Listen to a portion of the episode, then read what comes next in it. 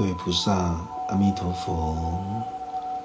我们今天继续来探讨《地藏经》密码，刀立天宫神通品第一。我们今天进入到第十集。很多人都会说，法师，你为什么能够在电视上宣扬如此微妙的心灵智慧法门呢？为什么《地藏经》？我们已经看了数十年，我们确实没有办法看到生命庄严的智慧真理呢？十方诸佛所印证到的宇宙本体空性智慧大法身，就像大圆满光明云，就像大慈悲的光明云，充满着整个娑婆人间。法师见到自己心中清净本觉的佛性。所以法师在电视上诠释地藏王本愿，啊，地藏王菩萨本愿功德经，从释迦佛陀的小我孝师，延伸到对整个宇宙大地之母的本愿孝道。释迦佛陀是如此具足大智慧的神通之力，让所有修行学佛的人看到。地藏王菩萨本愿功德经的时候，都能够和法师一样法喜充满，这样子就足够了。当我们在唱诵地藏经的时候，不仅能够为自己生病的父母亲来减少他们的这种放不下的病痛，也能够为往生的亲人追思。那么对你自己来说呢？你能够当下觉察了悟《地藏经》的缘起，是释迦佛陀他为了对王母的孝思而延伸出对宇宙大地的孝道精神。所以，当大家听到法师在诠释《地藏经》的微妙心法的时候，当下的心灵世界就好像感觉到获得一种灵性的重生一样。当下的灵性生命就会充满着庄严的智慧，你就会看待所有的花草、树木、一切大自然的生命，都能够懂得去尊重、护佑他们，因为你的心就会像宇宙大我的意识一样，能够护念所有大地一切个别的生命体。当下的一心。就会具足庄严的态度来看待所有世间一切的人事物，就会具足圆满的智慧。法师换个角度说，佛法能够提供圆满智慧的解脱之道。这部《地藏经》正是万法之王，一切法中之王。具足着百千万亿的无量方便法门，在《地藏经》密码里面的每一句话、每一段经文，都能够开启我们的心灵智慧。这部《地藏经》是所有修行学佛之人的最痛跟最爱。为什么呢？因为所有的修行学佛的人。都能够感受到《地藏经》的如来威神之力。当家里有人往生，或者是有长辈病重的时候，只要能够邀请僧团持诵这一部《地藏经》的功德的时候，那个效果，法师经常看到，那个效果是非常快速跟显著的。当然是由自己的孝顺的儿女来念是最棒的，会胜过于法师所念的。可是，当大家看到《地藏经》的经文的时候，都会觉得《地藏经》好像是一部神话故事，里面都是在谈论着残酷的十八层地狱的业报感应，心里就会越念越烦恼，因为大家都没有办法去理解这一部大圣密教的经典，所以在农历七月的时候，法师必定都会来开示这一部《地藏经》。让所有修行学佛的人不要再去误解《地藏经》的文字了。很多人打电话会来探寻法师所讲的《地藏经》，怎么会跟他们先前所听闻到的这种《地藏经》的一文解义的含义完全不一样呢？当然不一样。经典的所有文字都是属于一种博瑞的文字，它透露出不同生命庄严的态度。如果今天我们对生命庄严的态度能够拥有八十分的光明面的时候，那么你在看待所有一切的人事物的时候，你就会拥有这八十分的真善美。如果一个人的心灵非常贫瘠，代表着灵性匮乏的时候，那么他今天看待所有的万事万物，必定是负能量的、负面的想法。为什么？因为缺乏灵性，所以它非常的复杂跟多疑的状态，这些都叫做负能量。这部《地藏经》的每一句开示，都充满着释迦佛陀无比光明的慈悲智慧。只要你能够觉察体悟，代表你能够受用这部《地藏经》的智慧宝藏。所以，任何一位修行学佛的人。最迫切需要的就是调试自己的身心，让自己在面对生命的力衰、毁誉、嗔激、苦乐这八风的剧情降临的时候，你的内心都不会晕船、不会心准呐，都能够当下的这一颗心都能够宁静祥和，心不动摇。这就是修行学佛之人要锻炼的地方。法师再来换个角度来思维：如果调试我们身心的舒适，就能够长保我们身心灵的一种常静我乐。这是所有修行学佛之人最迫切需要锻炼的一个心灵功课。《地藏经》的经文告诉我们。释迦佛陀升到刀立天宫来为他先亡的母亲说法。刀立天宫就是代表我们心轮火脉的部位，从我们的心轮的部位向上提升，就是一种转凡入圣，能够开发我们喉轮的菩提寺和我们的眉心轮跟顶轮的这个空点。这就是释迦佛陀在《地藏经》里面所说的“法中之王”，大毗卢遮那法身宝座的这个主人，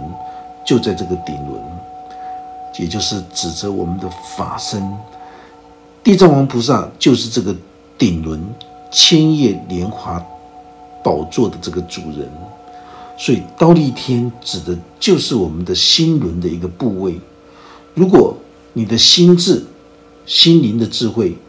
会不断的往下沉沦，而不能够自觉的时候，你就会来到我们的腹腔重轮，这个就是口腹之欲；也会来到我们的地轮，这个就是追逐在欲望的性欲的物质世界里面，被种种的形色欲望所迷惑。如果从心轮向上提升，就是喉轮、眉心轮跟。顶轮的这个菩提城，这个就是转凡入圣，所以所有的一切退堕、沉沦，或者是向上升华，都从这个心轮的开发部位展开。修行学佛的人开发锻炼，来到我们的心轮的部位，这个地方就是一个转凡入圣的转类点，也是指着刀立天。其实，这个刀立天在二十八层诸天的心境里面，可以说是成就罗汉的心境。刀立天对修行学佛的人来说，那是一个最粗浅的转凡入圣的一个精神格位，也是转凡入圣的第一步，都必须从我们刀立天心轮部位切入。每当我们在做吐纳导气锻炼的时候，第一步就是面对我们的四肢我们的四肢是我们最主要的关节之处，我们可以透过吐纳导气的修行功课来达到健全我们的四肢。当我们在做吐纳导气的时候，将我们的心安置在面对着伟大的大雄世尊，就是伟大的佛陀。这个时候，你在观修着大雄世尊伟大的佛陀出现在行者的面前，行者的体内的震荡频率就会快速的逐渐升高，你就会感觉到，你能够竟然能够自主的控制，建立出一个神圣的感觉。这种神圣的感觉是由你自主可以建立的，所以行者的心境。就不会当下的这一颗心就不会散乱。如果你的心中是装满着这一些所有的妖魔鬼怪，你所有心中的想法都是妖魔鬼怪的时候，当你双手合掌在做吐纳导气的静坐的时候，你就会往妖魔鬼怪、疑心生爱鬼的这种妄念思想前进。但是，当我们的心面对伟大的大雄世尊佛陀的时候，我们的心灵就会变得神圣、很庄严。用这种庄严神圣的心来念佛、来修法的时候，我们的四肢的气场就会非常的暖和、很舒适，而且气脉会非常的强烈。相反的。所有妖魔鬼怪的心，就是一种不成熟的一种邪恶、无知、愚昧的一种复杂妄念的宗教信仰。这种复杂妄念的宗教信仰，只会消灭你的心力，耗损你的心力，没有办法让你集中精神。所以，当我们的心灵在专注的持诵真言、念佛、修法、诵经的时候，就可以摄服所有烦恼，啊，所有烦忧苦恼的心，因为我们清楚明白什么样的心修什么样的法。当你能够拥有这种神圣感觉的时候，你在持念每一句“南无阿弥陀佛”或者是“南无观世音菩萨”或者是“南无大愿地藏王菩萨”任何一句真言圣号的时候。都会为你带来恭敬、虔诚、感恩、惭愧、忏悔的这五种修行心的一种相应。我们经常听到很多人都在提禅定，其实禅定并不是一定要打坐的时候才能够获得。我们换个角度说。当我们在打坐的时候，如果我们当下的一心处于散漫的状态的时候，那个就不是禅定了。《金刚经》也曾经说过，要进入到甚深的禅定，一定要透过博瑞空性智慧的觉知关照，那个就是静心觉照的生命品质。只有透过了智慧悟性的一种觉知关照。你才能够进入到甚深的禅定，才能够达到静定无虑的境界，才能够照见五蕴皆空，度一切苦厄。修行求道的人，能够打开心轮的时候，所有的人生观都会重新整理跟思维，不会和世间众生一样。喜欢去追逐世间的贪食、贪色、贪睡、贪名、贪利这五种欲望，还能够洞悉物质界跟精神界的一切的真相，所以他的心不会狭隘、钻牛角尖，而且具有这种远见。我们经常谈到。勿以善小而不为，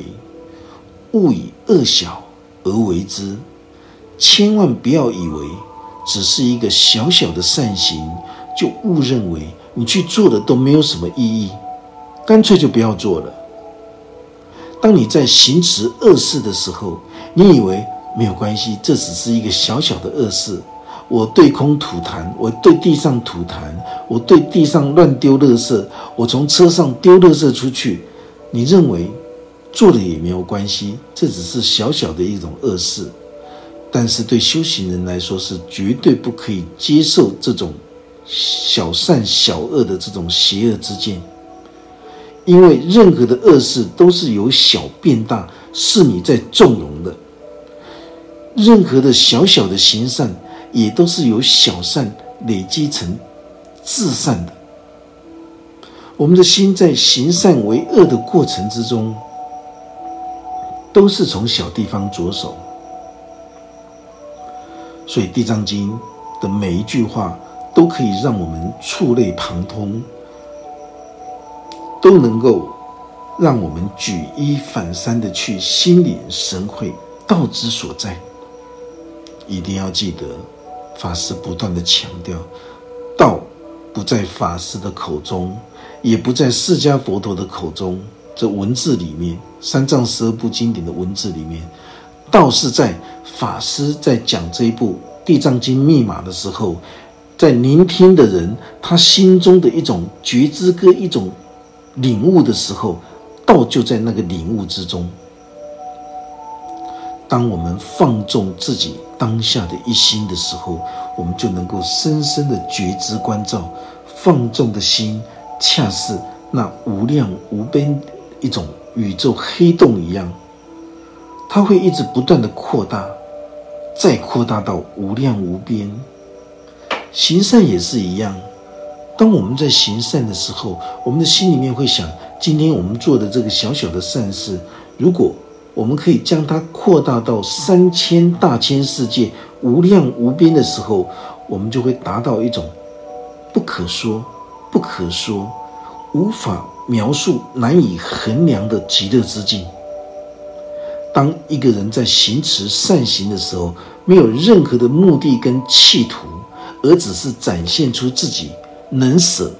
能得的这种作为的时候，像这样子的功德之力。就会像虚空一样，不可说，不可说，代表着无穷无尽，没有办法计算，没有办法衡量的一种形容。这种不可说，不可说，是以心灵的一种传递，也就是法师所说的以心传心。法师用自己的心意讲出了《地藏经》的秘法，来传导到。你的心中，这叫做以心传心，传到你的心中去觉知领悟，这叫做以心传心。当我们放纵我们当下这一颗自我的心的时候，我们就会立刻觉察了知，这一颗放纵的这一颗心是如此的难以捉摸，无法掌控。一个修行学佛的人。你可以保持当下觉知关照的心，你可以用生命庄严的态度来看待这一些分别善恶。佛法就是无量无边的含容大自然一切的智慧。行善的心，如果可以持续的时候，那么大家不要小看，这就是一种不可说不可说的一种光明境界。为什么？因为你在行持善行的时候，你可以不断的以无所求、无所为的、不着相的这种无私的这种心态来行持布施之道的时候，那么你又能够持续下去的时候，那么你的你的光明未来的光明境界真的是不可说不可说，没有办法来形容。他的功德无量啊！行持的恶行也是一样。当你在行恶的心，如果能够扩大到不可说的情况的时候，那也是一种难以计算、无穷无尽的灾劫。当我们能够真正的体会到佛法无边的内涵的时候，我们就可以免于退堕或失去分寸。导致言行无法自制的问题，所有的这些作恶造业的问题发生。修行学佛最大的关键，就是当自己最好的导师。如果你自己都不能够鞭策你自己，你连自己都不能够督促你自己，而要有法师来督促你的时候，那么这种修行学佛绝对是一个失败的。法师在教导着一切修行的方法，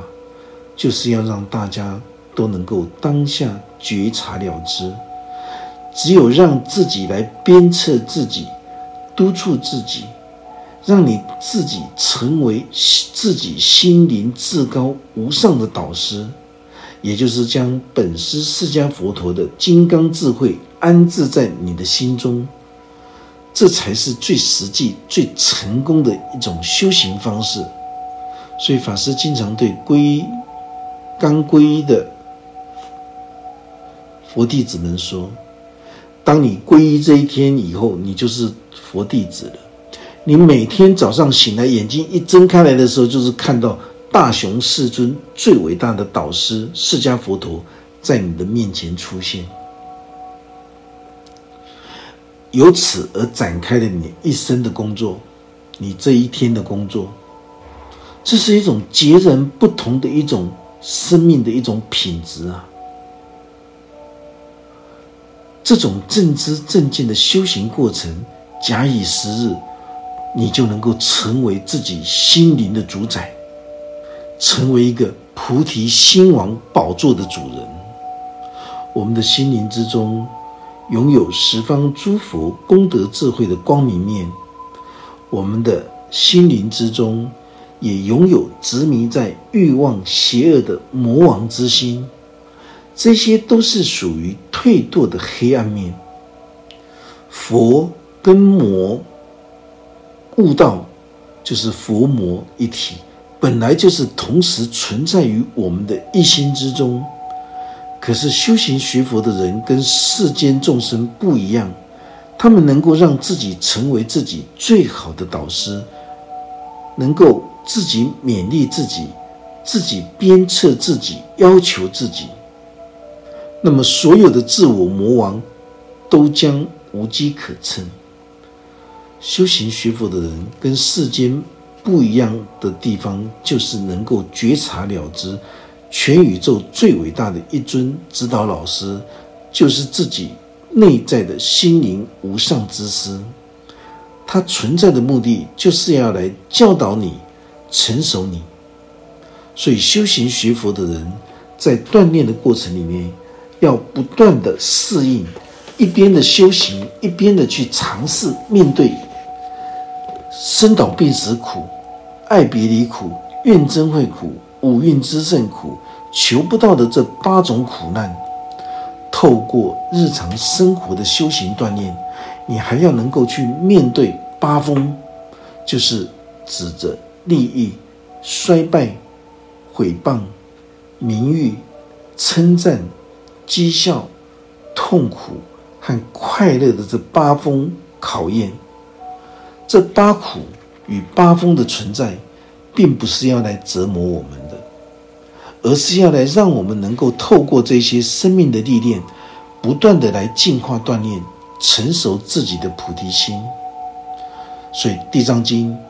刀地天宫神通品第一一开头就提到。释迦佛陀升到刀地天宫为往生的母亲说法，这件事情象征着任何一个人，当他的生命处在巅峰状态的时候，在顺境的过程里，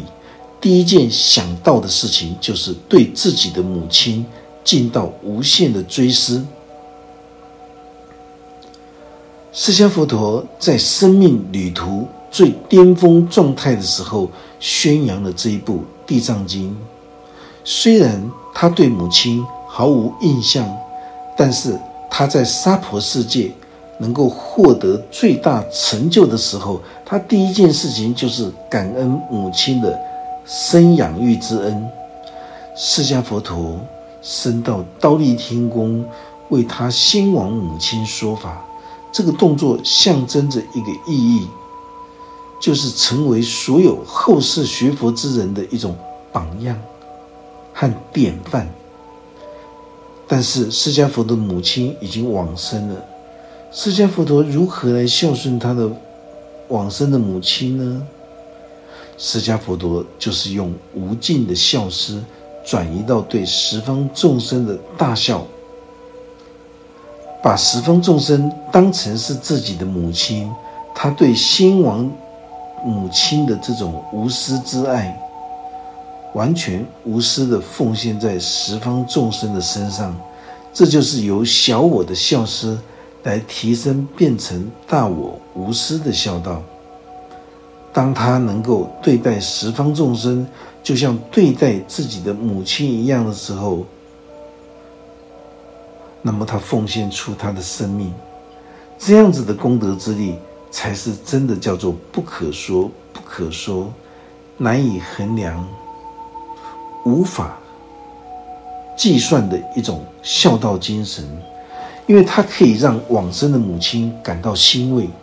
绝对没有白生下，哦，白生下他，而且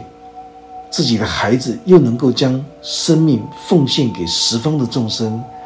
并将奉献给十方众生的这种功德之力，全部都回向给往生的母亲。真正的展现出孝道大愿的精神，这就是不可说、不可说、无量无边的福德果报。法师在解读《地藏经》的时候，就是透过了所有《地藏经》的语言文字来深思：释迦佛陀在《地藏经》里面到底凸显的是什么主题？释迦佛陀从小就失去母亲的依护。他当然会无限的怀念母亲。当他修行达到最巅峰的阶段的时候，他当然会想到他的母亲。但是他的母亲已经往生了。如果他的母亲还在世的时候，他可以倒杯水给他喝，他可以买他喜欢吃的东西，还可以带着他的母亲到处去旅游，对他的母亲嘘寒问暖，可以聊表。人间世界的小我消失，但是他的母亲已经往生了。释迦佛陀将